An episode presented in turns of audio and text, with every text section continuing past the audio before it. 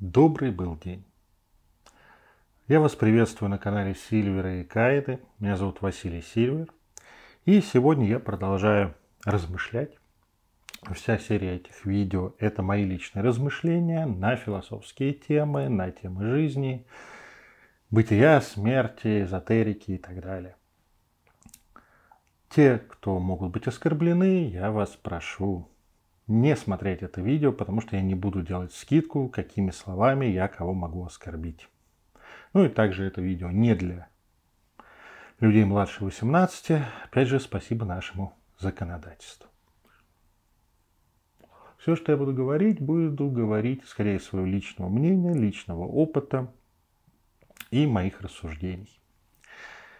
Сегодня я хочу поговорить о такой теме, как недержание истины. Да, она заг... вынесена в заглавие. Но по сути я хочу поговорить о проблеме экспертизы, экспертности, в том числе в магических вопросах, в эпоху интернета, и когда каждый просто мечтает, точнее, ну, не каждый, естественно, очень многие просто мечтают оставить свой незабываемый комментарий под тем или иным видео, где какой-либо человек рассуждает на разнообразные вопросы. Да? Это наша реальность, реальность цифрового мира, где есть не только эксперты, как это было раньше, и слушатели, а когда идет полный интерактив. Когда я буду говорить сегодня о особенностях мышления и проблемы, с которой может столкнуться человек, использующий тот или иной подход, то я говорю прежде всего на личном опыте. Да, я сам себя ловил на не очень приятных в итоге, но деформациях мышления. Ну, начнем, как я люблю, издалека, от нашего общества, в котором мы живем. Сейчас очень распространена диванная экспертиза. То бишь, человек имеющая слабое отношение к тому или иному вопросу, не вставая с дивана, в несколько кликов находит статьи в Википедии, получает некий минимум информации на эту тему и радостно ей готов размахивать. Раньше, в эпоху 20 века, индустриального общества, все складывалось несколько не так. Во-первых, найти информацию было сложнее. Да, то бишь не в один клик, нужно искать энциклопедии, идти в библиотеки, учиться.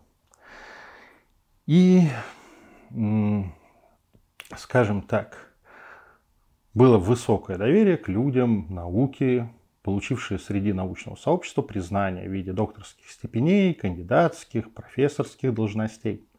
Это все было прекрасно, замечательно. Естественно, как потом оказалось, далеко не все, кто получают эти степени – могут считаться экспертами в таком возвышенном понимании этого. Но на общем уровне общества, на, как говорится, если прикладывать это к среднему потребителю, конечно же, они были экспертами. Плюс к этому сама задача поиска и нахождения информации, ее запоминания, ее обработка в варианте «и это я тоже запомнил», давала определенный флер экспертности на бытовом уровне.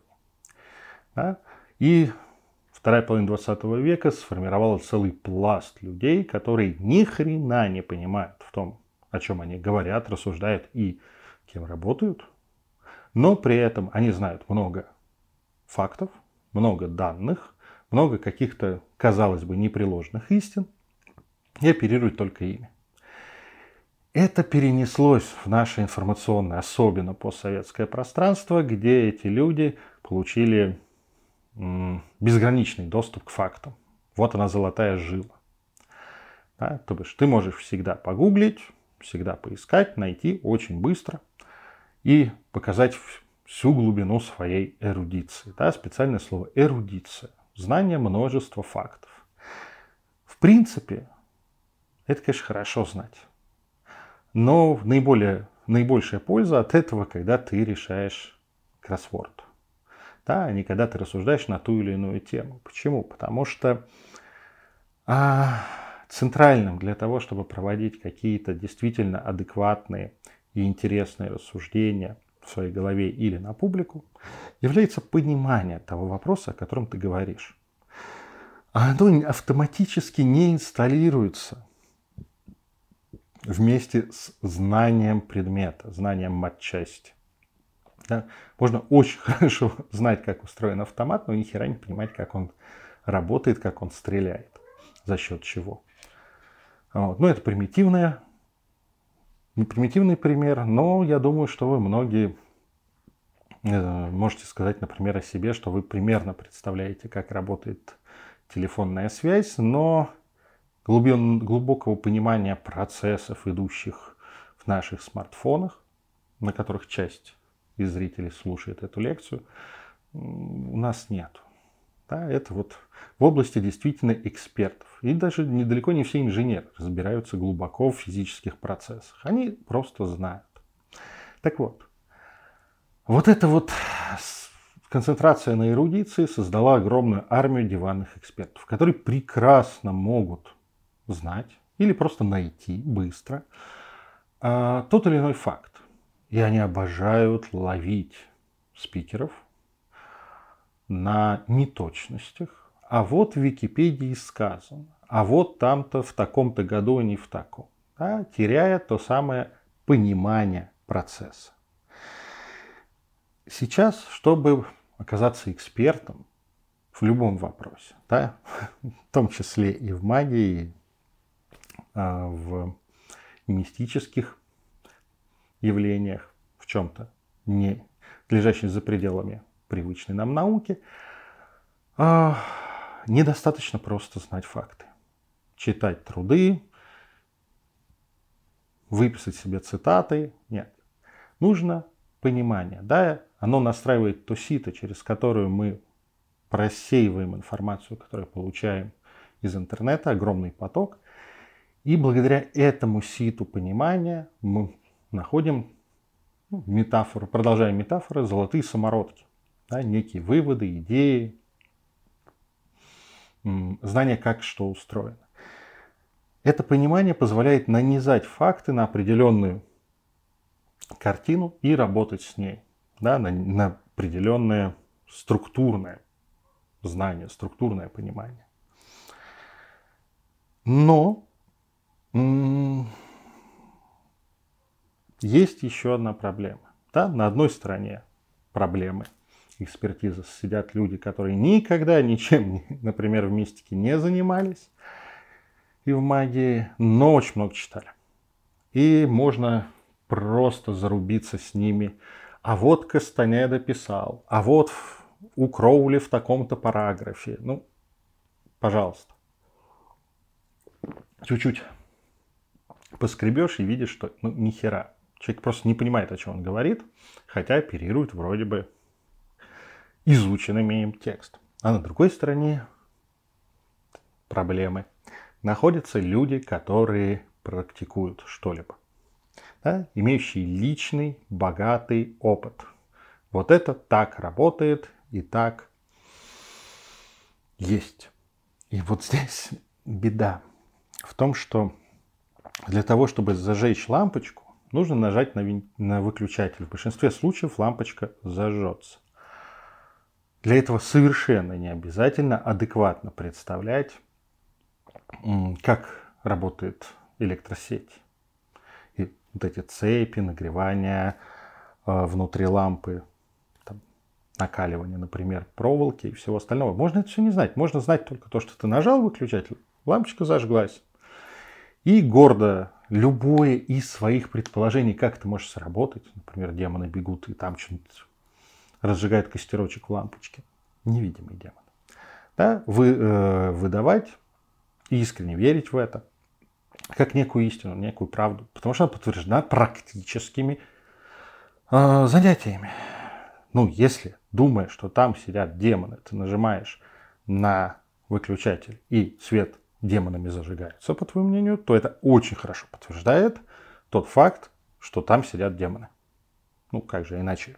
Если там не было демонов, откуда бы взялся бы свет? И таких практиков мы встречаем очень-очень много.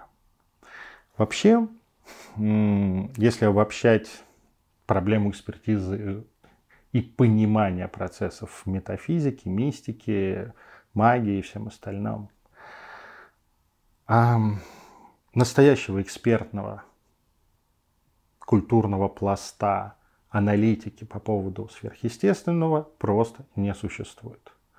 Так как огромно, ну, как говорится, у каждого автора свои заскоки, а некого консенсуса, как есть, например, у научного сообщества, которое может собраться, определен, через определенные методики выработать наиболее удобный подход для описания Вселенной, у нас нету. И поэтому что может являться экспертизой, в каких областях – кто может считать себя экспертом или выступать с этой точки зрения, не определено.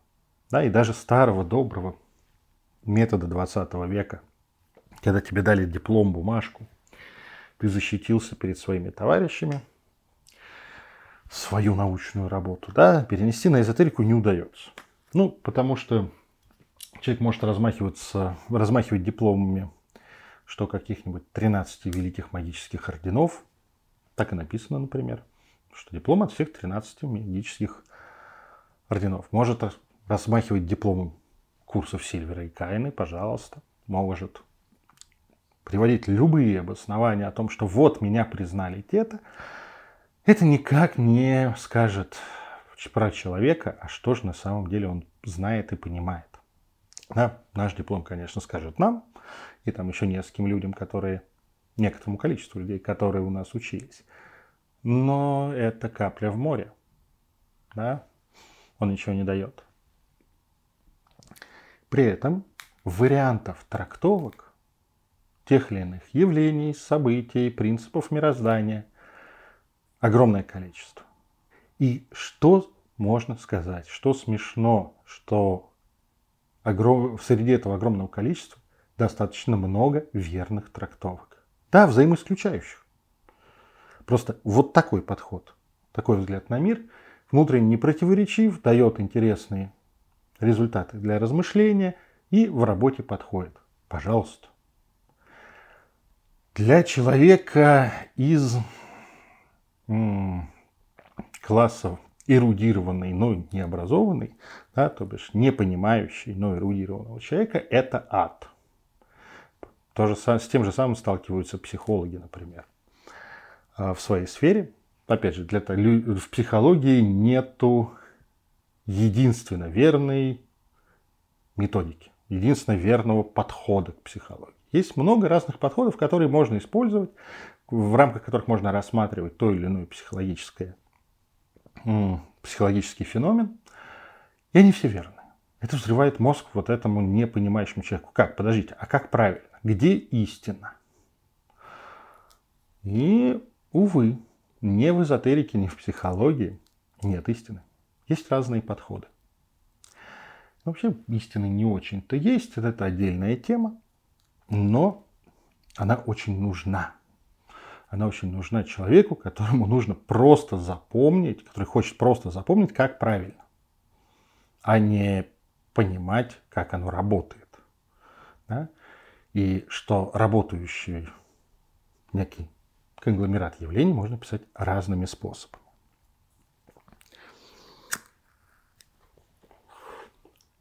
И еще одна проблема, о которой я уже говорил, что практику можно, под практику можно подогнать любую картину мира. Очень часто в нашей сфере я встречаюсь с тем, что у людей мозаичная картина реальности. То есть что-то почерпнуто из практики, ну, то есть некие факты того, что это сработ... срабатывало так хорошо. Объяснения могли быть получены там, от учителя или от чего-то, или придуманы, которые на тот момент удовлетворили. И они взяты аксиомами, потому что они подтверждены практикой. В другом месте, на другую тему, совершенно другой кусок, который с первым не коммуницирует, в другом месте третий, когда мы рассуждаем о картах Таро четвертый, когда о свечах пятый, как это все собрать в единую картину, у людей не получается. И вот когда они начинают что-то комментировать, что-то о чем-то рассуждать, ну это очень ярко видно.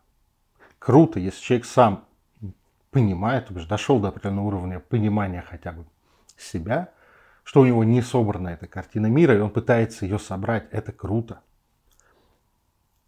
Но большинство предпочитают не утруждать себя и жить в режиме «здесь у нас полученный опыт, здесь объяснение от какого-то гуру, который мне понравился чисто визуально, здесь рыбу заворачивали, здесь э, кусок потеряли». Это видно в рассуждениях, это видно, когда человек что-то пытается прокомментировать или сказать. Ну, если он это понимает, что собственную проблему, то он имеет шансы построить некую модель достаточно эффективно. Есть модели, которые человек действительно берет как бы комплексно, комплексный обед, загружает себе в сознание и живет согласно им. Ну, кроме того, что там половина этих моделей основаны на допущениях, которые противоречат друг другу, ну окей, любая модель – это всего лишь модель.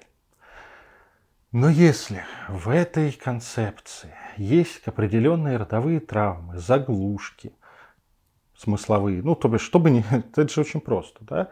Если мы не можем объяснить, почему что-то происходит тем или иным образом, но считаем, что оно так происходит, всегда можно сослаться на волю Божью, законы мироздания, которые мы не знаем. Просто оно так. И дальше кривизна изначальная картина мира берет и прослеживается во всех заявлениях и комментариях. Здесь все было бы неплохо.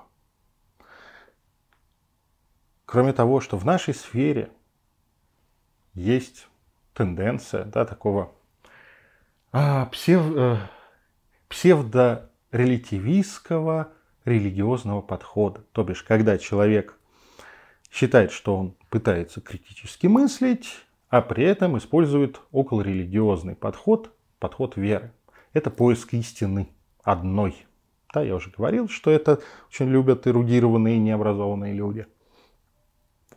Ну и вообще сама культура рассуждения о метафизике в постхристианском пространстве наполнена вот этим, а как правильно, где истина? Откройте нам истину или я ее нашел. Увы, как только мы что-то признаем или хотим признать истиной, мы отключаем критическое мышление. Ну, истину не критикуют, они не размышляют, не проверяют, а прав ли я. Ну, потому что это истина. Дарована богами, древними текстами, чем угодно. И вот этот сам подход поиска истины портит качество размышлений, ну и экспертизы, естественно. Ну, еще, что, собственно, возвращаясь к теме заявленной, да, недержания этой истины. Удивительным образом люди, которые плохо разбираются в вопросе, не погружены, не понимают, не критически подходят к собственным построениям, размышлениям и знаниям, обожают вставить свои пять копеек, оставить комментарий, высказаться в споре, поучаствовать. Почему? Потому что у них есть простой ответ. Ну, потому что когда ты что-то осваиваешь на простом уровне, на поверхностном, Ответы кажутся простыми, понятными и логичными, пока мы не погрузимся, где э, каждый ответ становится многогранным, сложным. И чтобы объяснить какой-то простой факт, действительно нужно погрузиться в часто недоступные таким людям глубины понимания. Ну, это как на примере, почему небо синее. Простой ответ. Солнечные лучи так преломляются проходя через атмосферу, окрашивая небо в синий цвет. Круто. Это абсолютно правда. Да, так происходит. Но спросите любого специалиста по физике, который глубоко разбирается в преломлении лучей света, в палитрах, во всем этом, свойствах материалов, газов. Ну, вообще-то про это можно написать большую, только на эту тему большую монографию. Почему небо синее? Да? С выкладками свойств металла, газа, растворенных там примесей, преломления лучей, что такое синее, как, мы, как человеческий глаз воспринимает синий цвет и воспринимает у кого или не воспринимает. Еще можно потянуть, подтянуть психолингвистику и посмотреть, а если в языке нет понятия синий, как это было там на определенном периоде в Древней Греции, то как тогда этот цвет будет восприниматься? Уйма, уйма сложных построений. Об этом можно рассуждать. Но если человек считает, что для него вопрос закрыт, все понятно, у него есть простой ответ, то очень часто он покупается на искушение дать этот простой ответ людям, которые спорят на другом или рассуждают на другом уровне понимания, гораздо глубже. Ну что вы паритесь, вот это же понятно, вот это же просто. Боги, как я ненавижу людей, которые начинают что-то объяснять в любой сфере жизни со слов «ну это просто». Потому что наша жизнь устроена сложно. И вот простого на самом деле нет. Что дает людям вот это вот фактически высказывание публичной истины, а, особенно в тех местах, где их не просили. Ну, это может быть некое пафосное заявление на лекции, что гораздо менее распространено сейчас, зато в сети, конечно же. Да, послушав ролик с рассуждениями на какие-нибудь темы, зная простой ответ, ну, конечно, надо поделиться. Во многом внутреннее желание доминировать толкает человека на эту скользкую дорожку. Ну почему? Если умный человек, записавший ролик, например, вот этот, а, может рассуждать на эту тему так долго и непонятно, а есть простой ответ, то я его лучше, если я просто всем покажу, что вот он там 40 минут, час, три часа рассуждает, а ответ на поверхности для меня. Ну, как бы вот, пожалуйста. А, страсть к простым ответам – это, конечно, бич в том числе бич нашего, нашей общей темы мистики, эзотерики, метафизики. Я немножко составил список, он не полный, но тех фраз, тех вариантов, э, когда человек не удерживает истину и пытается ее в публичное пространство выплюнуть, чтобы, что называется, насрать на а, спикеров, на экспертов, показать себя лучше и умнее. Ну, тем самым показывая собственную не, некомпетентность. Да?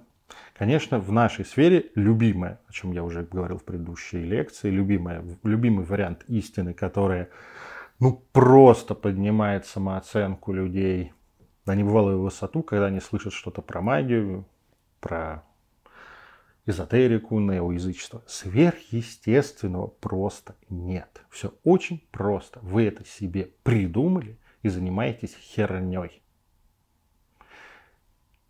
Он может быть просто сформулировано, ну, все можно объяснить наукой, сверхъестественного нет. А то, что нельзя объяснить наукой, этого, это проблема наблюдения. Вы просто либо придумали, либо захотели увидеть, либо еще что-то. Смысл простой. Вы, дебилы, не можете в своих фантазиях разобраться. А я умный и знаю, как оно на самом деле. Ну, конечно, к этому примыкает замечательное заявление. Вы все шарлатаны.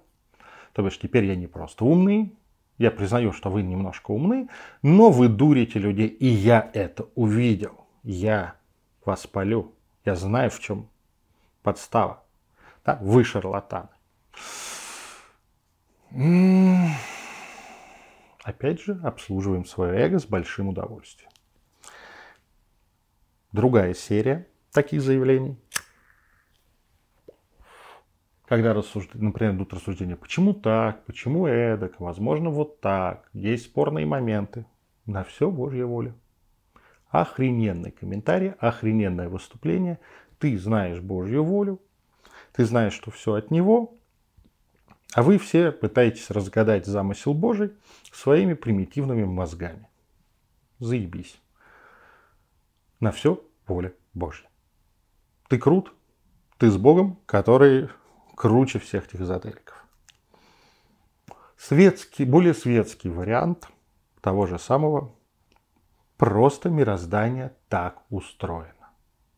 Кем устроено, зачем устроено. Это выпадает из рассмотрения при таком заявлении. Но, что называется, дает ощущение, что ну, я знаю законы мироздания, а почему они такие, это вообще-то никого не касается, никто понять не может. Но это тот же Бог, только мироздание. Прекрасно. Есть вообще офигенная штука. Читайте священные тексты, там все написано. Учитывая большую часть священных текстов, которые считаются священными, например, в аврамических религиях, они вообще представляют себе открытую рамку, в которой каждый желающий сможет вчитать, впонять все, что ему захочется. Да? Под люб... Это как, ну, не будем брать э, обидчивых христиан, возьмем «Капитал Маркса», «Труды Ленина», все это было в Советском Союзе под любую научную работу, под любую тему можно было подобрать цитату, которая плюс-минус подходит, а дальше пилить все, что тебе заблагорассудится. Любой корпус текстов можно препарировать и получить нужную тебе под ответ цитату, набор цитат.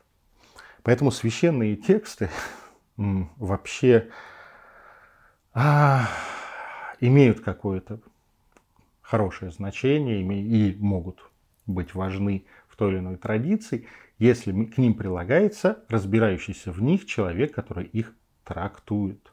Трактует, исходя из нынешнего ситуации в этой традиции, нынешнего уровня понимания.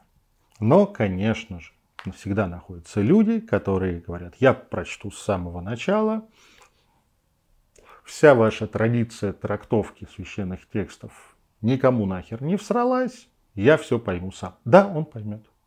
Только то, что захочет. То, что отзовется и в нем, благодаря его внутренним травмам, акцентуациям, проблемам. Но для него это будет, вот я наконец открыл истину из священного текста. Упс.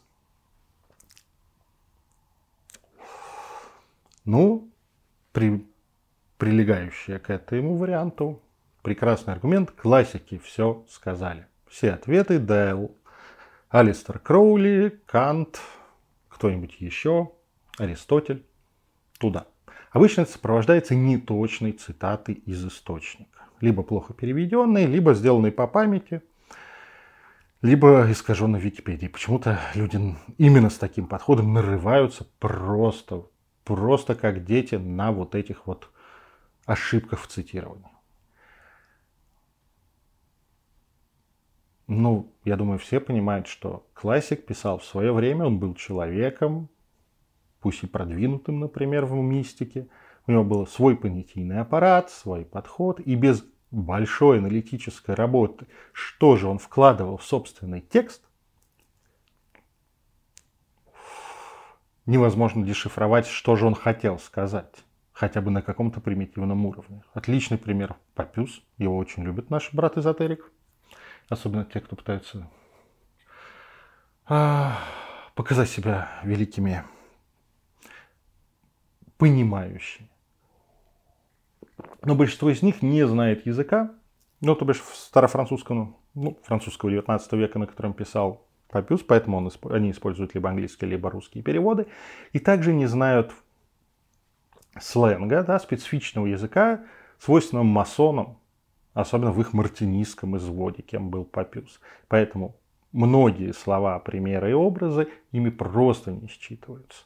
Ну, Папюс же написал, мы можем привести цитату, о чем спорить, я прав, все круто. Ну, отдельно стоит прекрасные ребята, которые ссылаются на гуру, на учителя, который открыл им истину, глаза.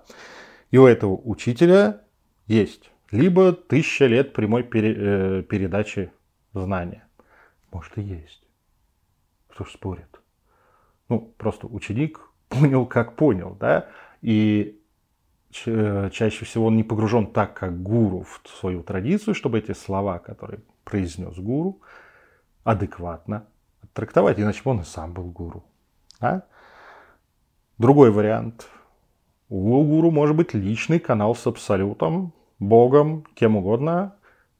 Устами этого гуру вещает истина. Все. Круто. Ну, здесь разговаривать не о чем. Что называется, ой. Ну и, конечно же, часто у гуру или в ордене, где человек состоит, или в организации есть тайный э, свиток розенкрейцеров, тамплиеров, мирового правительства, 13 великих орденов и любой другой херни.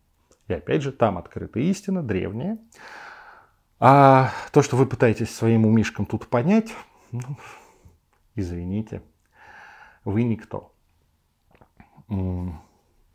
Отличный еще вариант аргументации. Я 10, 20, да хоть 100 лет практикую. У меня есть богатый опыт.